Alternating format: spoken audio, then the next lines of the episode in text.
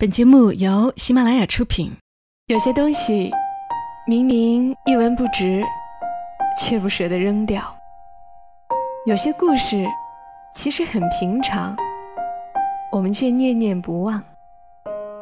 它们放在角落，或存入记忆的盒子，随时都能让我们重新看到一场大雨，一次分离，一杯咖啡，一个拥抱。晚上十点，来自周末的问候与陪伴，小莫和你一起分享那些细碎而美好的存在。爱上的不会忘却，那只是一些片段，忘却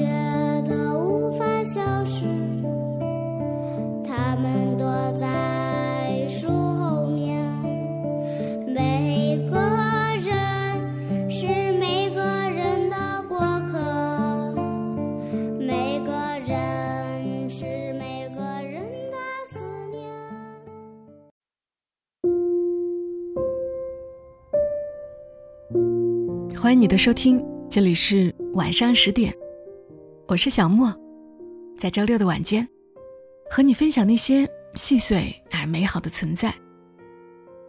今晚这期节目，继续读书给大家听吧。世间纷扰，文字却总能给我们安抚和力量。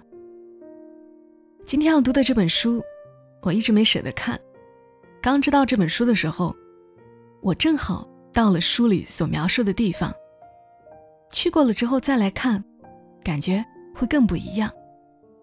这本书就是作者李娟所写的《遥远的向日葵地》，就读这本书中的第一篇给大家听吧。身处这个特殊时期来读这一篇，感触会更深。这篇的名字叫《灾年》，灾难的灾。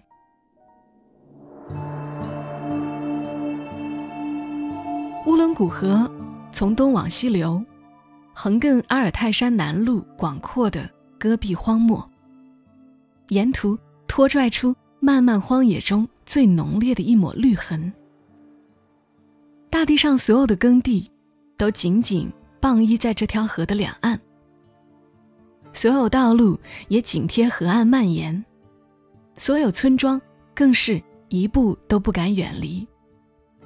如铁屑紧紧依附于磁石，如寒夜中的人们傍依唯一的火堆。什么都离不开水。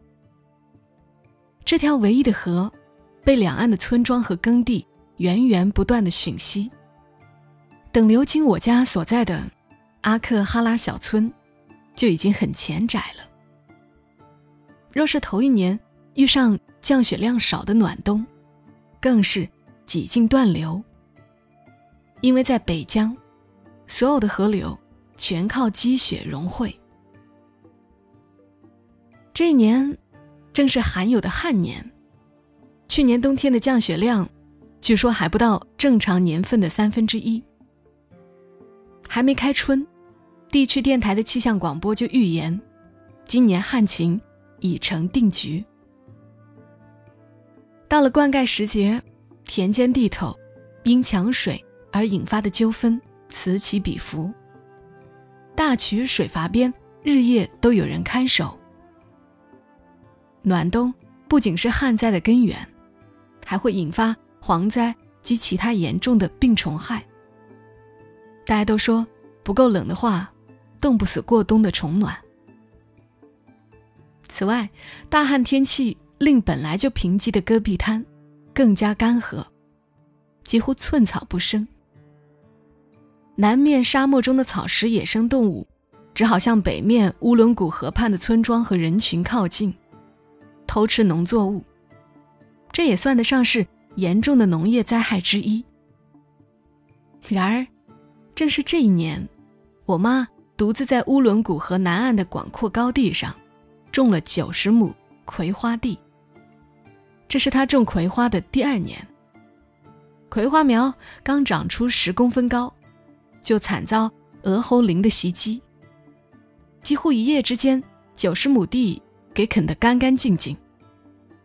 虽说远远近近有万余亩的葵花地都被鹅喉林糟蹋了，但谁也没有我妈损失严重。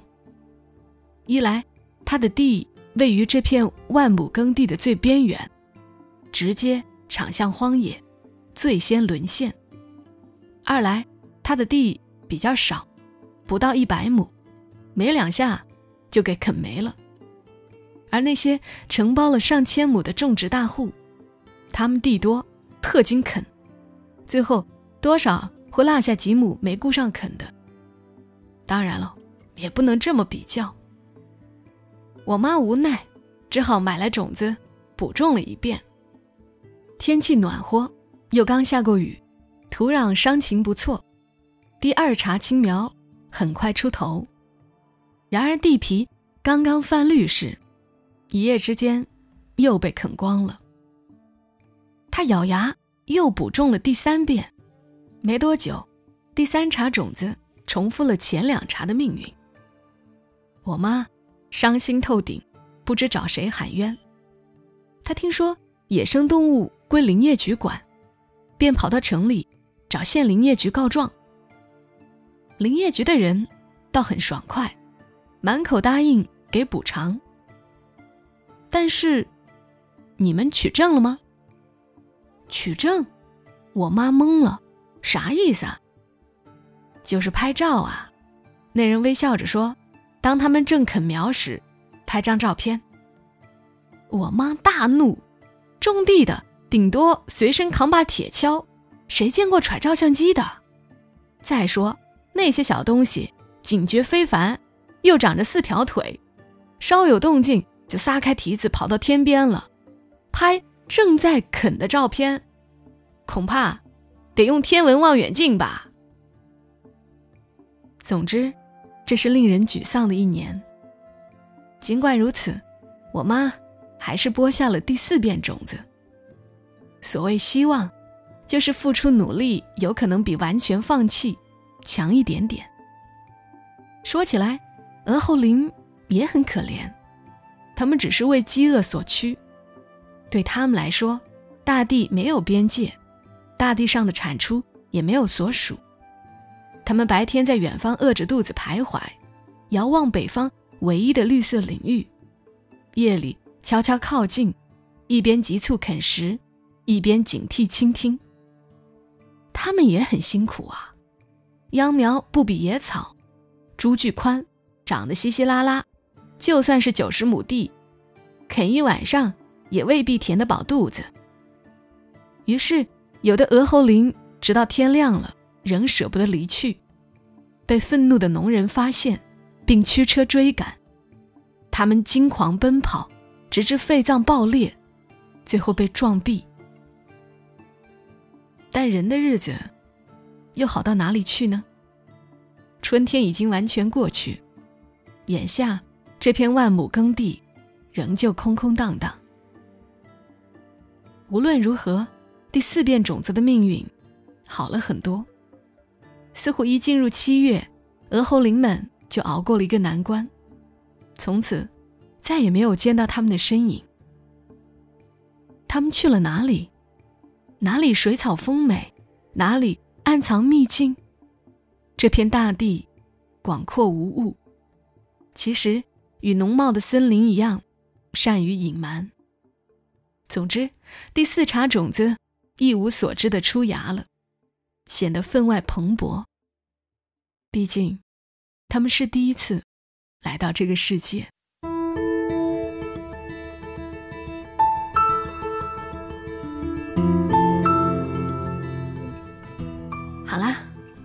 我读到了这里。很多人要我推荐书，我一时也想不起来。那今天就推荐李娟吧。大家不知道看什么书的时候。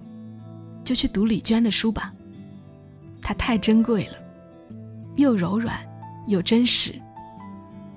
看她的文字，会觉得很奇妙，会觉得大概写作就是李娟的命运了吧。这本《遥远的向日葵地》后面还有很多动容的内容，很多精彩的内容，有些句子你会忍不住的要抄下来。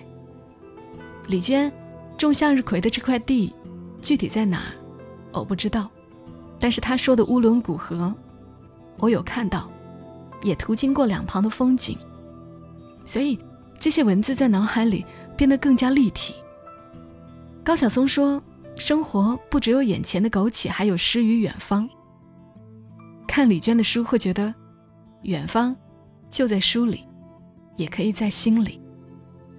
好了，今晚节目就陪伴你们到这儿，祝你今晚好梦。小莫在深圳，和你说晚安。